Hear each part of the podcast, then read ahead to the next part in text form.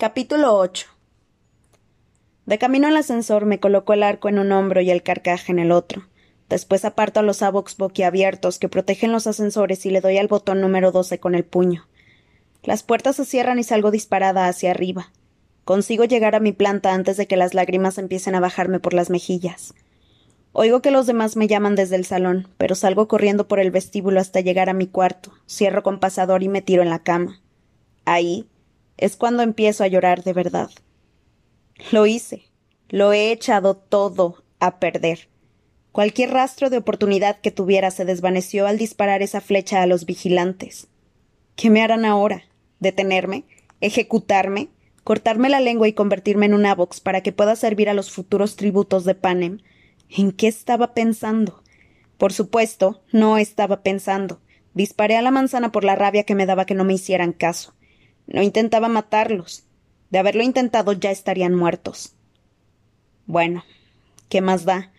De todos modos no iba a ganar los juegos, así que ¿qué me importa lo que me hagan? Lo que de verdad me asusta es lo que puedan hacerles a mi madre y a Prim, lo que pueda sufrir mi familia por culpa de mi imprudencia. Les quitarán lo poco que tienen o enviarán a mi madre a la cárcel y a Prim al orfanato. ¿Las matarán? No las matarán, ¿verdad? ¿Por qué no? ¿Qué más les da a ellos? Tendría que haberme quedado para disculparme o para reírme, como si hubiera sido una broma. Quizá eso los habría vuelto más indulgentes. Sin embargo, en vez de eso, voy y salgo de allí corriendo de la forma más irrespetuosa posible. Hamish y Effie están llamando a la puerta. Les grito que se vayan y al cabo de un rato lo hacen. Tardo al menos una hora en llorar todo lo que puedo. Después me quedo hecha un ovillo en la cama acariciando las sábanas de seda, viendo cómo se pone el sol sobre la artificial silueta de caramelo del Capitolio. Al principio creo que vendrán a detenerme de un momento a otro, pero conforme pasa el tiempo y la cosa parece menos probable me calmo. Sigue necesitando a los dos tributos del Distrito 12, ¿no? Si los vigilantes quieren castigarme, pueden hacerlo en público, esperar a que esté en el estadio y así lanzarme animales salvajes hambrientos. Se asegurarán de que no tenga arcos y flechas para, para defenderme. Sin embargo, antes me darán una puntuación tan baja que nadie en su sano juicio querrá patrocinarme. Eso es lo que pasará esta noche. Como los telespectadores no pueden ver el entrenamiento, los vigilantes anuncian la clasificación de cada jugador, lo que le da a la audiencia un punto de partida para las apuestas que continuarán durante todos los juegos. El número, una cifra entre 1 y 12, donde el 1 es irremediablemente malo y el 12 inalcanzablemente bueno, representa lo prometedor que es el tributo. La nota no garantiza quién ganará, no es más que una indicación del potencial que ha demostrado el tributo en el entrenamiento. Debido a las variables del campo de batalla real, los tributos con puntuación más alta suelen caer casi de inmediato, y hace unos años el chico que ganó los juegos solo recibió un 3. En cualquier caso, la clasificación puede ayudar o perjudicar a un tributo en la búsqueda de patrocinadores. Yo esperaba que mis habilidades con el arco me dieran un 6 o un 7, aunque no tenga mucha fuerza física, pero ahora estoy segura de que tendré la nota más baja de los 24.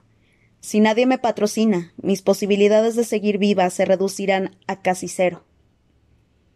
Cuando Effie llama a la puerta para la cena, decido que será mejor ir. Esta noche televisarán el resultado de las puntuaciones y no puedo esconderme para siempre. Voy al lavabo y me lavo la cara, aunque sigue roja y moteada. Todos me esperan a la mesa, incluso Sina y Portia. Ojalá no hubieran aparecido los estilistas, porque por algún motivo no me gusta la idea de decepcionarlos. Es como si hubiera tirado a la basura sin pensarlo el gran trabajo que hicieron en la ceremonia inaugural. Evito mirar a los demás a los ojos mientras me tomo a cucharaditas la sopa de pescado. Está salada, como mis lágrimas. Los adultos empiezan a chismorrear sobre el tiempo y yo dejo que Pita me mire a los ojos. Él arquea las cejas como si preguntara qué pasó. Me limito a sacudir la cabeza rápidamente. Después, cuando llega el segundo plato, oigo a Hamish decir bueno, basta de plática. ¿Lo hicieron muy mal hoy? Creo que da igual, responde Pita. Cuando aparecí nadie se molestó en mirarme. Estaban cantando una canción de borrachos, creo, así que me dediqué a lanzar algunos objetos pesados hasta que me dijeron que podía irme. Eso me hace sentir mejor. Pita no atacó a los, vigilantes, pero al menos a él también lo provocaron. ¿Y tú, preciosa? me pregunta Hamish. Por algún motivo oír que me llama preciosa me molesta lo suficiente para ser capaz de hablar. Les lancé una, les lancé una flecha. ¿Qué qué? exclama Effie, y el horror que se refleja en su voz confirma mis peores temores. Todos dejan de comer. Les lancé una flecha. Bueno, no a ellos en realidad, sino hacia ellos. Fue como dice Pita, no me hacían caso mientras disparaba y perdí la cabeza. Así que a la manzana que tenía en la boca su estúpido cerdo asado. exclamó desafiante. ¿Y qué dijeron? pregunta Sina con cautela. Nada. Bueno, no lo sé, me fui después de eso. ¿Sin que te dieran permiso? pregunta Effie pasmada. Me lo di yo misma. Respondo. Recuerdo que le prometí a Prima hacer todo lo posible por ganar, y me siento como si me hubieran tirado encima una tonelada de carbón. En fin, ya está hecho, concluye Hamish, untándose con mantequilla un panecillo.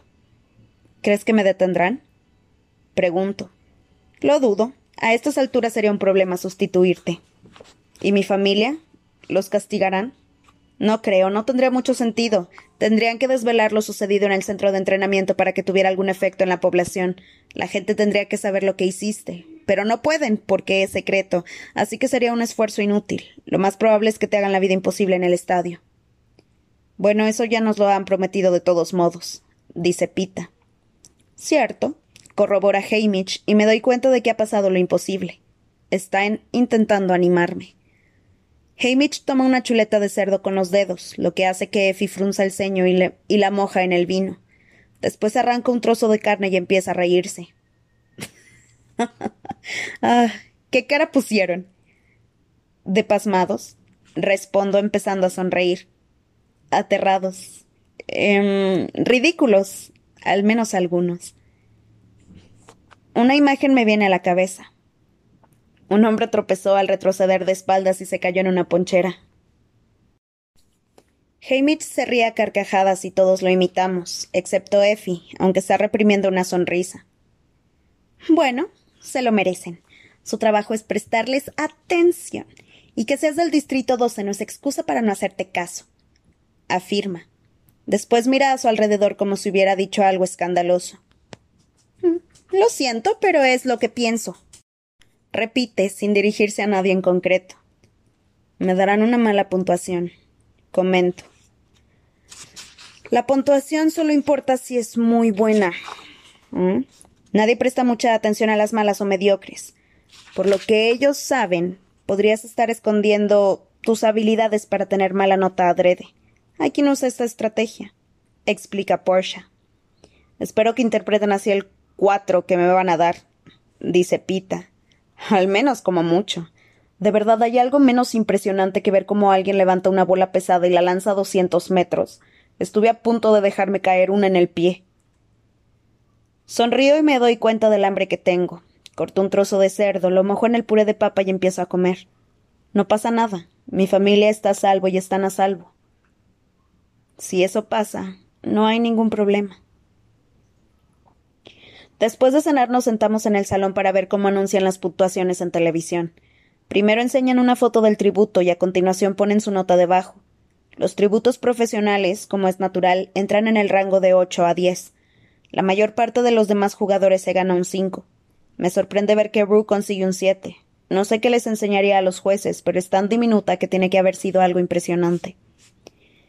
El distrito 12 sale el último, como siempre, Pita saca un ocho, así que al menos un par de vigilantes lo estaban mirando.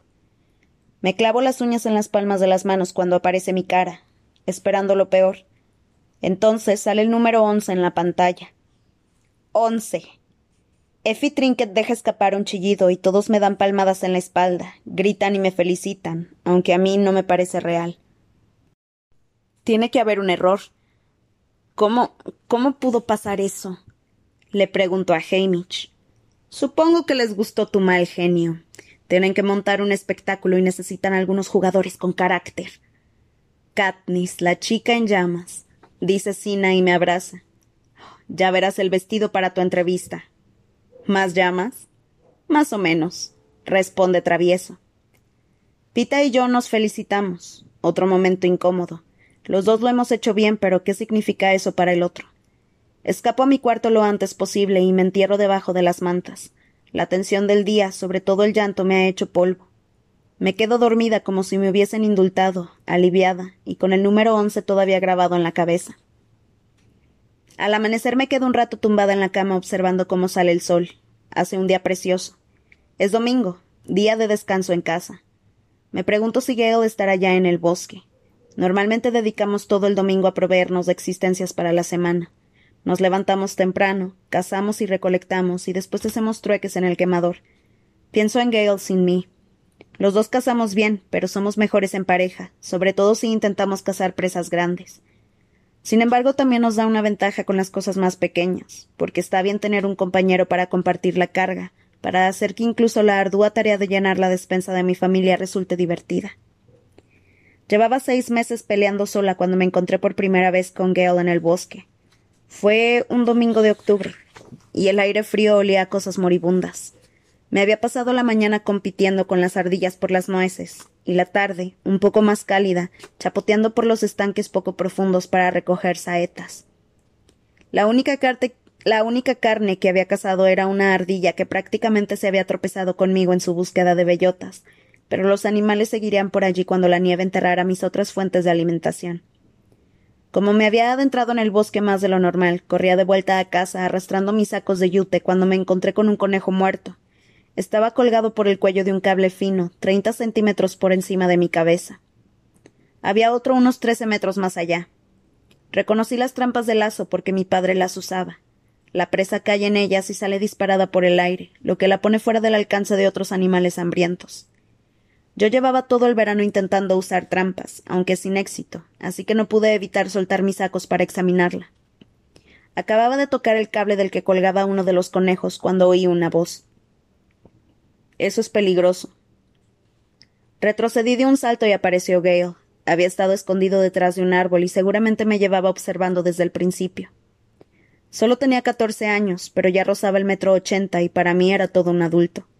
Lo había visto por la beta y en el colegio, y en otra ocasión más, ya que él había perdido a su padre en la misma explosión que había matado al mío. En enero yo estaba junto a él cuando le dieron la medalla al valor en el edificio de justicia, otro hermano mayor sin padre. Recordaba a sus dos hermanos pequeños agarrados de su madre, una mujer cuya barriga hinchada dejaba claro que le faltaban pocos días para dar a luz. ¿Cómo te llamas? me preguntó acercándose para sacar el conejo de la trampa. Tenía otros tres colgados del cinturón. Katniss, respondí con una voz apenas audible. Bueno, Katnip, robar está castigado con la muerte. ¿No lo habías oído? Katniss, repetí en voz más alta. Y no estaba robando, solo quería echarle un vistazo a tu trampa. Las mías nunca atrapan nada. Entonces, ¿de dónde sacaste la ardilla? me preguntó, frunciendo el ceño poco convencido. La maté con el arco, respondí descolgándomelo del hombro. Seguía usando la versión pequeña que me había hecho mi padre, aunque practicaba con el grande siempre que podía.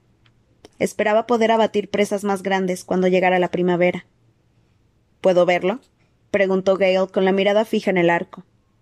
Sí, pero recuerda que robar está castigado con la muerte, le dije, pasándoselo. Fue la primera vez que lo vi sonreír. La sonrisa convertía al chico amenazador en, en alguien a quien te gusta conocer aunque tuvieron que pasar varios meses para que tuviera que sonreír de nuevo. Entonces hablamos sobre la, la casa. Le dije que podía conseguirle un arco si me daba algo a cambio. No comida, sino conocimientos. Quería poner mis propias trampas y atrapar a varios conejos gordos en un solo día, y él contestó que podíamos arreglarlo. Con el paso de las estaciones empezamos a compartir a regañadientes lo que sabíamos, nuestras armas, los lugares secretos que estaban llenos de ciruelas o pavos silvestres, él me enseñó a poner trampas y a pescar. Yo le enseñé qué plantas se podían comer, y al final le di uno de mis preciados arcos. Hasta que un día, sin que ninguno de los dos dijera nada, nos convertimos en un equipo. Nos repartíamos el trabajo y el botín, y nos asegurábamos de que ambas familias tuvieran comida. Gale me dio la seguridad que me faltaba desde la muerte de mi padre. Su compañía sustituyó a las largas horas solitarias en el bosque. Mejoré mucho como cazadora porque ya no tenía que estar siempre mirando atrás. Él me guardaba las espaldas.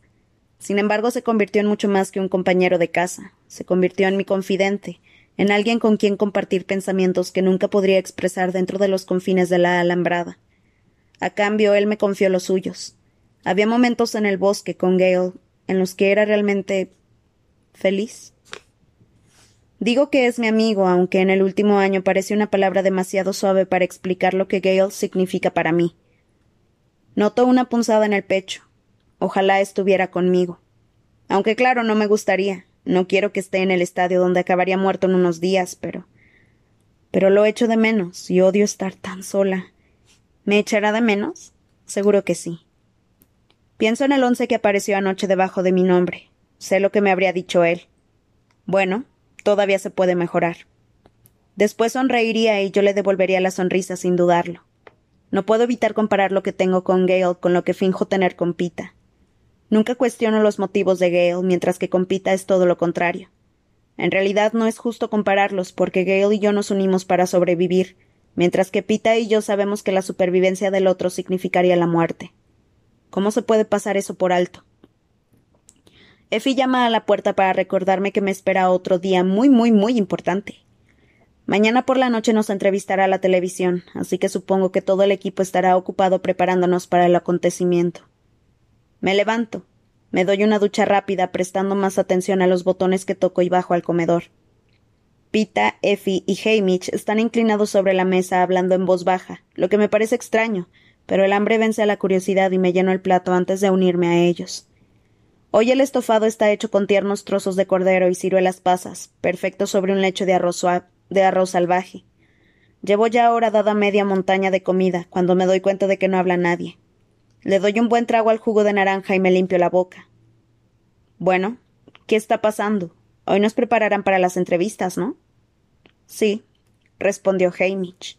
No tienen que esperar a que acabe, puedo escuchar y comer a la vez. Bueno, ha habido un cambio de planes con respecto al enfoque. ¿Cuál? No estoy segura de cuál es nuestro enfoque, la verdad. La última estrategia que recuerdo es intentar parecer mediocres delante de los demás tributos. Pita nos ha pedido que lo entrenemos por separado, responde Hamish, encogiéndose de hombros.